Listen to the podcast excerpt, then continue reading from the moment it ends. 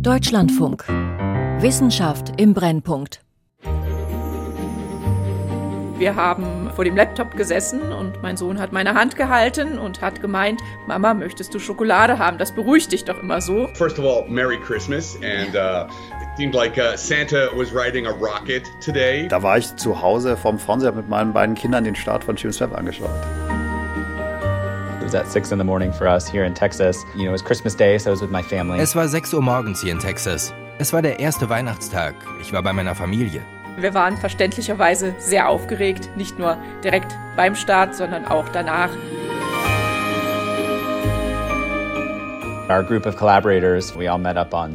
Meine Arbeitsgruppe hat sich auf Zoom getroffen, um zusammen zu gucken. Wir haben mehrfach am Tag reingeschaut, ob alles gut läuft. Und es lief gut, sogar ziemlich perfekt.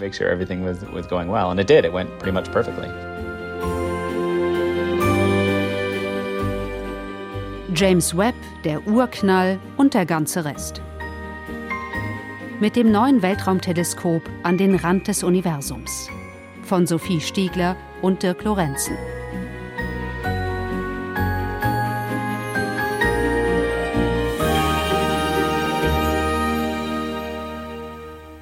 Wir sind in ganz feierlicher Stimmung, weil das James Webb Teleskop seit einem Jahr im All ist, ähm, am ersten Weihnachtstag 2021 gestartet.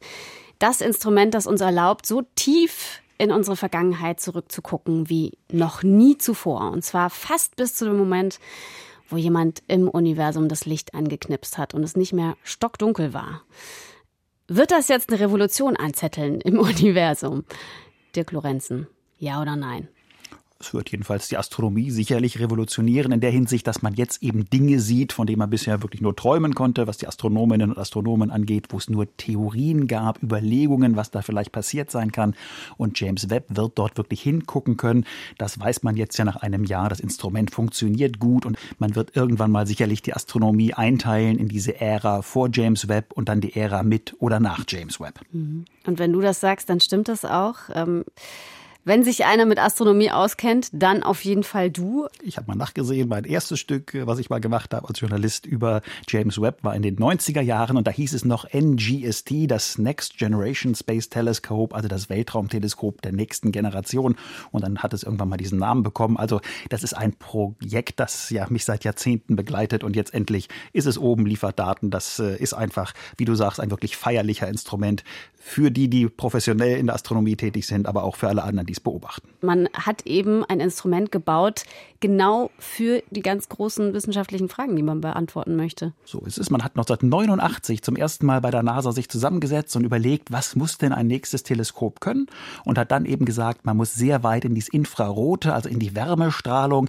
Das ist dann ein ähm, Bereich des Lichts, den wir mit dem bloßen Auge gar nicht mehr wahrnehmen können. Aber genau in diesem Bereich finden eben ganz, ganz wichtige Dinge Dinge im Kosmos äh, statt, um diese großen Fragen zu klären. Das ist das eine eben, wie ging es denn los nach dem Urknall? Wann, du sagtest, es äh, hat im Universum äh, mal wieder einer das Licht angemacht? Wann sind die ersten Sterne aufgeleuchtet? Generell, wie entstehen Sterne und Planeten in so dicken Staubwolken?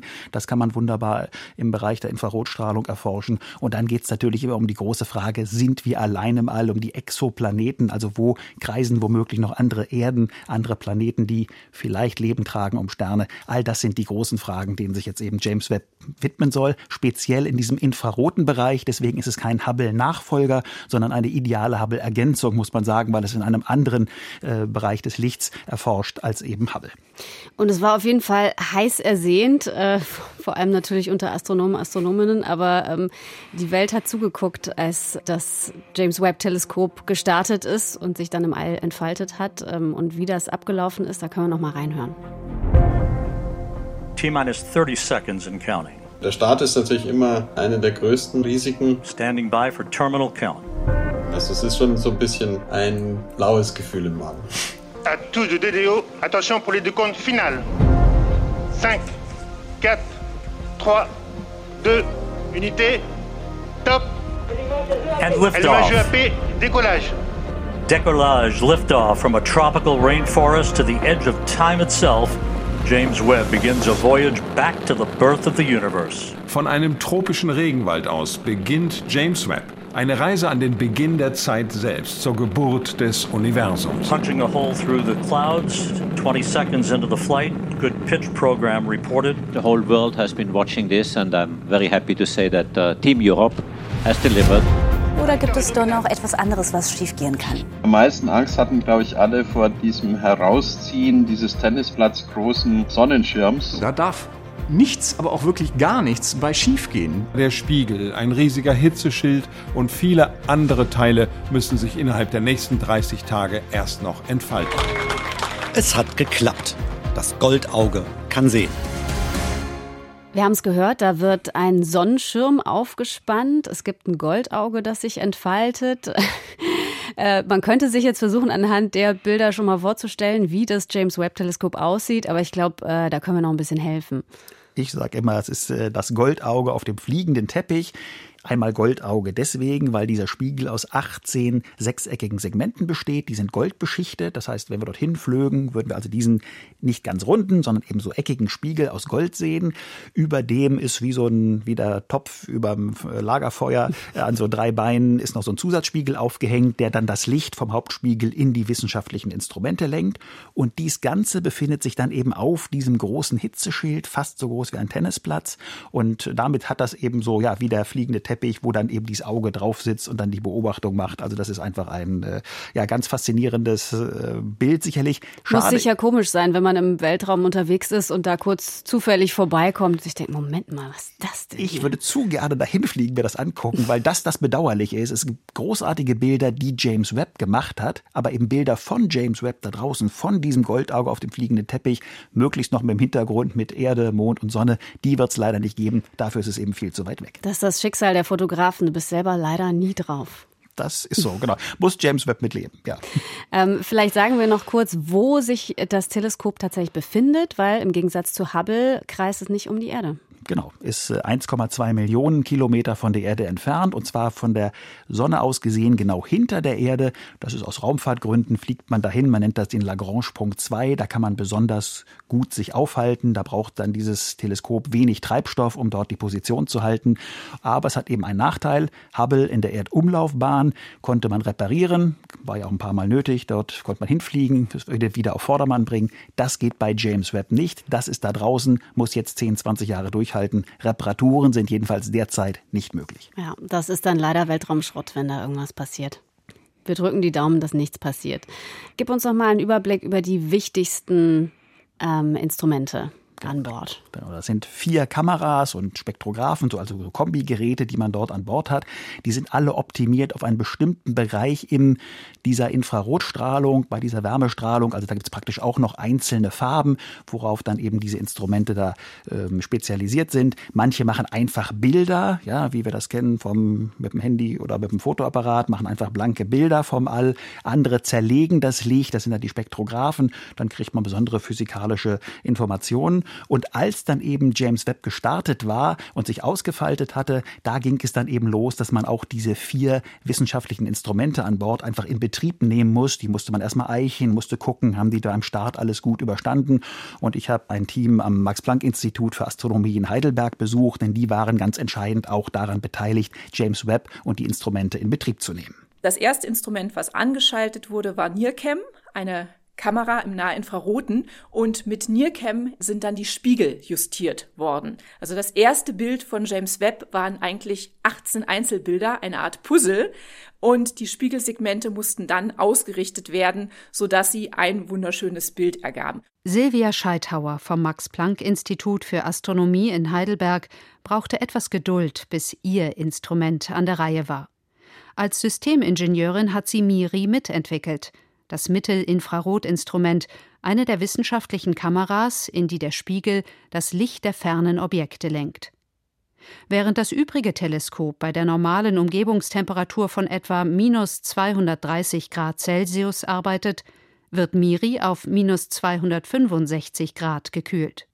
Nur so kann das Instrument auch noch die schwächste Wärmestrahlung aus dem All registrieren. Unser MIRI-Instrument ist das Instrument, was kalt sein muss, kälter als es die Passivkühlung des Schutzschildes von James Webb selbst machen kann. Das heißt, unseres war das letzte Instrument, was eingeschaltet wurde. Das passierte dann erst im April, so dass als ich da war, wirklich schon die ersten Daten von MIRI kamen. Und das ist natürlich schöner, als wenn man nur da sitzt und zuguckt, wie das Instrument runterkühlt. Silvia Scheithauer und Oliver Krause, Leiter der Arbeitsgruppe Infrarot Weltraumastronomie am Max-Planck-Institut waren im Frühjahr in der James Webb-Zentrale in Baltimore bei Washington, um MIRI einzuschalten und zu justieren.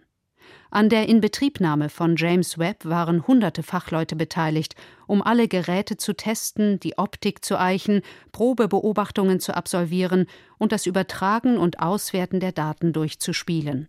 Es gab ja das Ziel dann auch Mitte Juli die ersten öffentlichkeitswirksamen Bilder herauszubringen. Dafür sind in dieser Commissioning-Phase Objekte aufgenommen worden, die natürlich sehr spektakulär sind, die auch die ganze Breite der Beobachtungsmöglichkeiten mit James Webb äh, zeigen sollen. Im eher schmucklos funktionalen Büro lenkt kaum etwas von der wissenschaftlichen Arbeit ab. Oliver Krause zeigt am Monitor das Bild einer Himmelsregion. Dort wimmelt es von fein strukturierten orange-rötlichen Flecken und unterschiedlich hellen Lichtpunkten. Ich finde eben einfach wirklich die Schärfe und äh, die, die Empfindlichkeit ist Wahnsinn. Also das ist eine Aufnahme mit dem MIRI-Instrument. Das ist ein Instrument, wo wir im Heidelberg hier ganz maßgeblich beteiligt waren. MIRI kann dank unterschiedlicher Filter gezielt die Strahlung bestimmter Stoffe aufnehmen.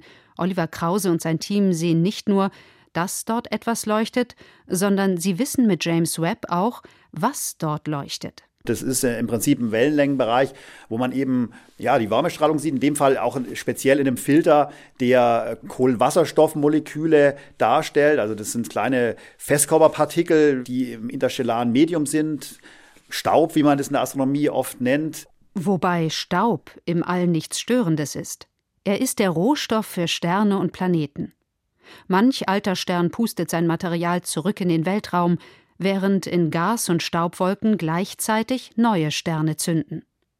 Das rötliche James Webb-Bild ist ein Schnappschuss vom Werden und Vergehen im Universum. Ja, der ewige Kreislauf im All. Sehr poetisch. Das ist der Materiekreislauf. Staub zu Sternen, Sterne zu Staub. Dem verdanken wir alle eben unsere Existenz. Und alle diese einzelnen Phasen zu einer Sternentwicklung, also von der Geburt, Leben und Tod der Sterne, all diese einzelnen Etappen kann man besonders gut im Infrarotbereich beobachten. Das heißt, da wird James Webb wirklich also ganz fundamentale Beobachtungen ermöglichen, an die man eben bisher kaum hat denken können. Das ist das eine. Und das andere ist ja, dass man im Infraroten einfach die ganz, ganz alten Galaxien sehen kann. Das Licht von dort so lange unterwegs ist, dass es einfach so rot geworden ist, dass man es mit dem bloßen Auge sozusagen, selbst wenn man so weit gucken könnte, nicht sehen könnte. Genau, wir müssten hinfliegen, dann würden wir sehen, das leuchtet da wunderbar, ganz grell, weiß äh, oder bläulich, aber durch die Ausdehnung des Universums ist eben dieses eigentlich ganz kurzwellige Licht auf so große Wellenlängen gedehnt worden, dass man jetzt eben im Infrarotlicht hingucken muss. Das heißt, selbst das beste Teleskop auf der Erde, was eben nicht im Infrarot äh, arbeiten kann, weil die äh, Atmosphäre ja unserer Erde das Infrarotlicht aus dem All abschirmt, selbst das beste Teleskop auf der Erde kann da niemals hingucken, weil man eben Infrarot braucht. Auch das Hubble-Teleskop konnte dort nicht hingucken. Das kann eben tatsächlich jetzt nur James Webb. Ich finde, das muss man sich einfach auch noch mal klar machen. Für dich ist das, glaube ich, total banal, aber für mich ist das in der Vorstellung so unfassbar, dass ich sowas habe wie ein Fernrohr und ich gucke da durch und ich sehe zum Beispiel, was bei meinen Nachbarn letzte Woche passiert ist, durch mein Fernrohr. Und genau das ist es im Prinzip, nur eben einfach in viel größeren Dimensionen. Also ich kann durch mein Teleskop durchgucken. Ich sehe dieses uralte Licht, was so lange unterwegs war, bis zu mir. Und ich kann sehen, was vor 13, noch was Milliarden Jahren da drüben am anderen Ende des Universums passiert ist. Genau, weil das Licht eben so lange unterwegs war. Und wenn wir den Gedanken weiterspielen, dann kommen wir ja dahin, das Universum ist nach heutigem Modell etwa 13,7 Milliarden Jahre alt. Das heißt, wenn ich ein Objekt beobachte, vor dem das Licht 13,5 Milliarden Jahre aber unterwegs war zu mir, dann sehe ich dort also etwas zu einem Zeitpunkt, als das Universum gerade mal 200 Millionen Jahre alt war. Ja, also wenn wir uns das als irgendwie 50-jährigen Menschen, denen das Universum, das Universum Universum vorstellen, dann wäre da im Bild gesprochen, ist, ist das äh, fast noch ein Säugling. Das heißt, wir gucken wirklich ganz zurück bis in diese absolute Anfangs-Babyphase des Kosmos und das ist eben etwas, was man nur im Infrarotbereich machen kann und genau dafür brauchte man jetzt eben James Webb. Und dafür hat bisher das Hubble-Teleskop die Grenze gesetzt mit der ältesten Galaxie, die man gefunden hat. Ich glaube bei 400 Millionen Jahre nach dem Urknall. Genau, 400, ungefähr, 500 so genau. War, ja. Und äh, das ist natürlich die Grenze, äh, auf die jetzt alle gucken und sagen, okay, jetzt haben wir unser neues Teleskop, da wollen wir jetzt drüber. Wir wollen noch ältere Galaxien finden. Und einer von denen, die sich da reingeworfen haben und mit auf die Jagd gegangen sind nach den ältesten Galaxien, ist Stephen Finkelstein. Astronom an der Universität von Texas in Austin und wissenschaftlicher Leiter von einer Forschungsgruppe, die sich eben die ersten Daten, ähm, die rausgekommen sind vom James Webb Teleskop, vorgenommen haben, um ja, auf die Jagd zu gehen nach der ältesten Galaxie. Und von ihm wollte ich so ein bisschen wissen, wie diese Aufbruchstimmung sich angefühlt hat. So, as you describe it, everyone was really, really eager for Also alle konnten es kaum abwarten, Babyfotos von Galaxien zu kriegen. Gab es denn sowas wie ein Massengedränge? Like it was a stampede? Uh, yeah, I think so. Um, really? People like to be first. Ja, ich glaube schon. Jeder will gerne Erster sein. Wir können jetzt das Universum auf eine ganz neue Weise betrachten und es gibt eine Menge zu entdecken. Deswegen haben wir uns ins Gedränge gestürzt. Und es waren eine Menge 16-Stunden-Tage und schlaflose Nächte.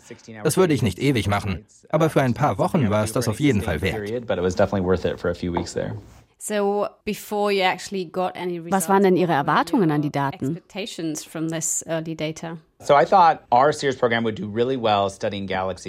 Ich dachte, unser Beobachtungsprogramm würde sehr gut Galaxien etwa 500 Millionen Jahre nach dem Urknall aufnehmen. Das ist in etwa die Grenze des Hubble-Teleskops und das James Webb-Teleskop sollte es viel besser können. Und ganz vielleicht, wenn das Universum sehr schnell frühe Galaxien hervorgebracht hat, könnten wir noch weiter zurückschauen. Und das Aufregende ist, wir finden so viele Galaxien im frühen Universum, dass das all unsere Erwartungen übertrifft. In unserer ersten Veröffentlichung ging es um eine sehr helle Galaxie, die wir etwa 370 Millionen Jahre nach dem Urknall beobachten. Wir haben sie am Geburtstag meiner Tochter entdeckt und sie deshalb Maisie's Galaxie nach meiner Tochter genannt. Da hat sie sich bestimmt sehr gefreut. Uh, ja, auf jeden Fall. Diese Galaxie hat uns so begeistert, weil sie aus einer Zeit im frühen Universum stammt, von der wir gar nicht erwartet hatten, da etwas zu sehen. Und das nur mit einer Stunde Beobachtungszeit, das ist nicht viel. Also haben wir in den nächsten Monaten unsere Analyse verbessert und insgesamt 26 sehr weit entfernte Galaxien gefunden.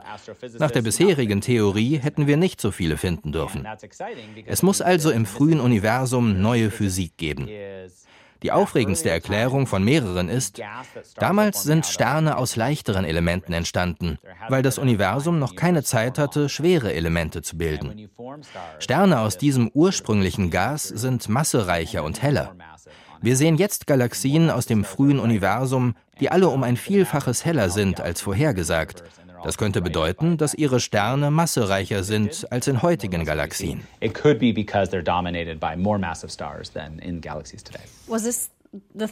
War das die größte Überraschung? Ich denke schon.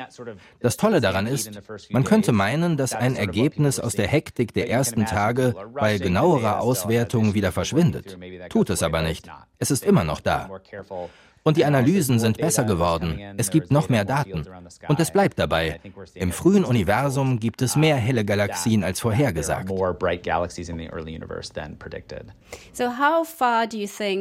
Wie weit kann denn das James Webb Teleskop überhaupt zurückschauen? Das weiß ich nicht. Vor dem Start hätte ich Ihnen gesagt, wir kommen etwa bis zu einer Zeit 300 Millionen Jahre nach dem Urknall. Aber es gibt jetzt schon Galaxienkandidaten in dieser Entfernung. Vielleicht bestehen sie aber den Spektrumtest nicht. Den Kandidaten für die bisher fernste Galaxie sehen wir womöglich schon etwa 200 noch was Millionen Jahre nach dem Urknall, also sehr früh. Wenn dieser Kandidat sich bestätigt, dann gab es vielleicht wirklich schon 200 Millionen Jahre nach dem Urknall Galaxien. Und wenn es damals schon große, weit entwickelte Galaxien gab, dann müssen die ersten Sterne sehr, sehr früh entstanden sein. Das ist das wissenschaftliche Hauptziel des James Webb Teleskops, das erste Licht im Universum finden. Da sind wir schon fast. Wie viel weiter können wir noch zurückschauen? Keine Ahnung. How early can we push? I don't know. Man hört sowas wie einen vorsichtigen Optimismus bei Stephen Finkelstein. Man könnte jetzt natürlich auch sagen, ja, ist das denn so wichtig, ob Galaxien 100 Millionen Jahre vorher, später waren und ob die Sternentstehung jetzt im frühen Universum ein bisschen schneller und toller abgelaufen ist als später. Das Ergebnis ist doch irgendwie das gleiche, oder? Das mag heute das gleiche sein, aber wenn es bei ihm vorsichtiger Optimismus ist, dann ist es bei allen, die da Theorien machen und Modelle erstellen, ist es vorsichtige Frustration, die sich da breit macht, weil niemand erklären kann bisher, wie aus dem Materiebrei vom, vom Urknall. Also es gab den Urknall, danach war das Universum kalt und dunkel und waberte so langsam einfach aus. So, da war nichts. Da war einfach wirklich dieses Gas, was da sich abkühlte und äh, lang lief. Und man hat noch vor 30 Jahren oder so geglaubt, dass es Milliarden Jahre gedauert hat, bis dann dieses Gas anfing, sich zu verklumpen und Sterne zu zünden. Okay, da lag man wirklich ganz schön daneben. Genau, da ist man jetzt also schon, was weiß ich, auf ein Zehntel runter oder so etwas. Und es gibt eben kein, man kann es kaum erklären, wie kann denn Gas sich so schnell wirklich verklumpen? Vermummt haben, wie können da Sterne gezündet sein. Das heißt, was Stephen Finkelstein und die ganzen anderen Astronomen und Astronomen da beobachten, ist wirklich eine Revolution in der Hinsicht. Keiner hat eine Vorstellung davon, wie so schnell das Licht angehen konnte. Und das entscheidet dann natürlich über das ganze Universum, weil dann ja natürlich, ja, die Kindheit prägt einen Menschen und die Kindheit prägt auch einen ganzen Kosmos. Also wie schnell ging das denn los? Wann sind die Galaxien entstanden? Also James Webb wird da ganz viele alte Theorien wirklich einfach ja zerstören und dann muss man gut nachdenken und sich neue ausdenken. Ähm, es gibt ja auch die Theorie, dass dunkle Materie bei der Bildung von Sternen, bei dem Zusammenklumpen eine wichtige Rolle gespielt hat. Was würde die Erkenntnis für die dunkle Materie vielleicht bedeuten? Genau, dunkle Materie ist offenbar, so ist eine Theorie, eine ganz wichtige Komponente oder sogar die dominierende Komponente im Kosmos.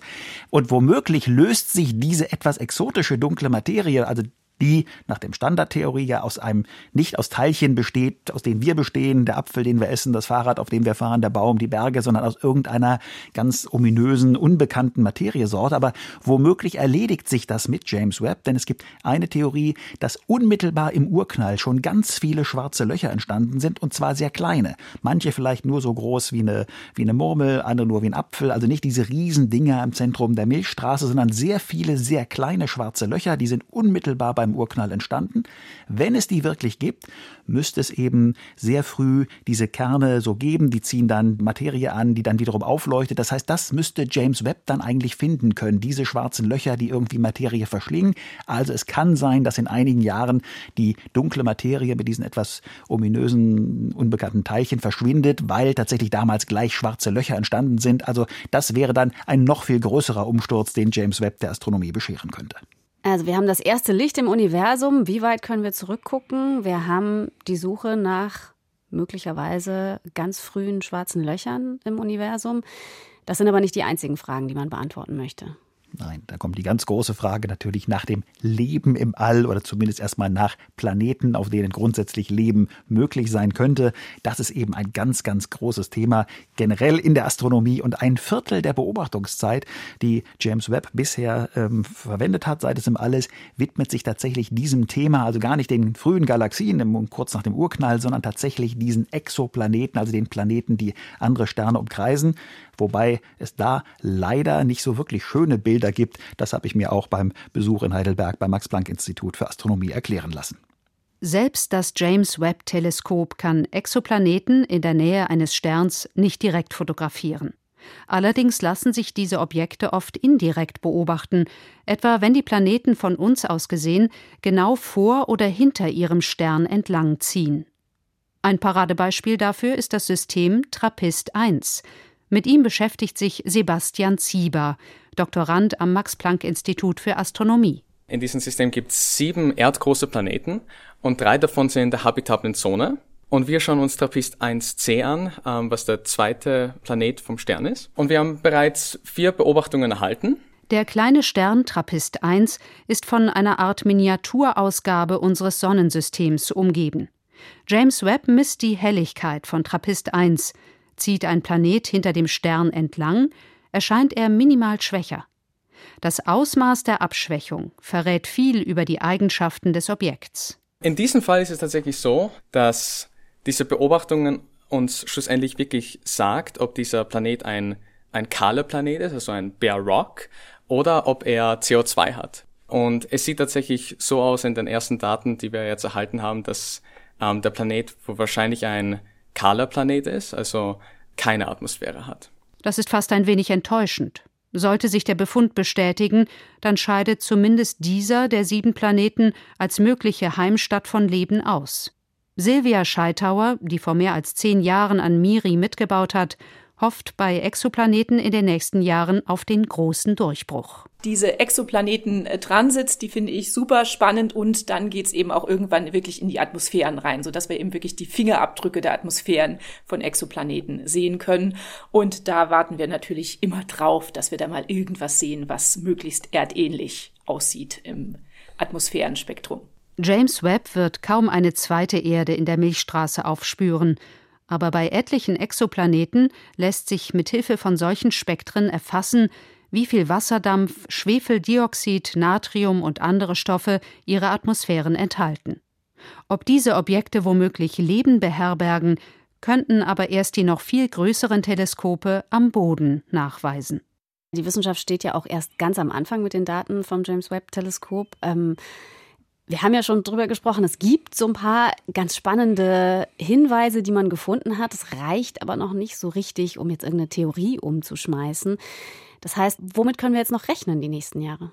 Es wird auf jeden Fall sehr spannend. Rechnen kann man vor allem damit, dass für diesen neuen Beobachtungszyklus die Anträge, die da Eva Schinnerer erwähnte, dass die noch viel besser werden, noch viel besser zugeschnitten auf das, was James Webb kann. Letztlich was dann die großen Überraschungen sind. Man weiß jetzt, in welchen Bereichen James Webb vorankommt, aber alle, mit denen ich spreche, sagen mir, sie freuen sich vor allem auf das völlig Unerwartete, auf die Dinge, mit denen heute keiner rechnet.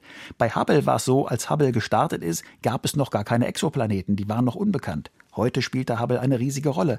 Irgendwas Neues wird hier dazukommen und das ist dann ja das, was dann wirklich spannend ist, dass einfach James Webb etwas findet, womit niemand gerechnet hat und dann wird es eben wirklich aufregend, weil das dann wirklich ja alle ein bisschen auf dem falschen Fuß erwischt.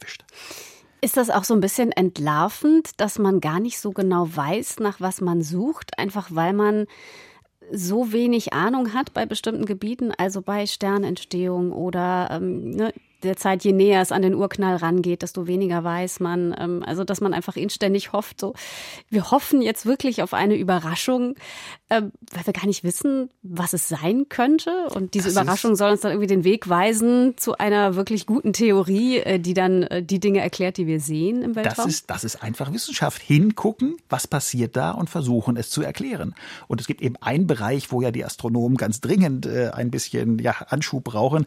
Das ist eben die Kosmologie. Da spricht man so schön von der Präzisionskosmologie, also man hätte jetzt verstanden, wie das Universum aufgebaut ist. Aber diese Standardtheorie, auf deren Basis übrigens auch diese 13,7 Milliarden Jahre berechnet sind, die wir immer so gerne erwähnen, nach diesem Stand, nach dieser Standardtheorie besteht das Universum zu 95 Prozent nicht aus der Materie, aus der wir bestehen und alles in unserem Alltag, sondern 95 Prozent des Universums sind dunkle Materie, dunkle Energie. Dinge, von denen niemand weiß, woraus sie bestehen, wo sie genau herkommen. Und trotzdem spricht man da ein bisschen von Präzisionskosmologie. Das ist ja, ja irgendwie sehr, selektiv, sehr, sehr selektive Wahrnehmung. Und da kann man nur hoffen, ich sage mal im Bild gesprochen, dass James Webb und die Beobachtungsdaten da ordentlich für einen Tritt in den Hintern sorgen und dass man da vielleicht dieses große Rätsel der dunklen Materie und dunklen Energie zumindest mit James Webb ein bisschen lösen kann oder der Lösung da eben ein bisschen näher kommt. Das heißt, das wäre das schönste Weihnachtsgeschenk, das das James Webb Teleskop der Astronomie machen könnte. Ein Tritt in den Hintern. So ist es. James Webb, der Urknall und der ganze Rest. Mit dem neuen Weltraumteleskop an den Rand des Universums. Von Sophie Stiegler und Dirk Lorenzen. Es sprachen Oliver El-Fayumi und Katharina Wolter. Ton und Technik Christoph Maria Münch. Redaktion Christiane Knoll eine Produktion des Deutschlandfunks 2022.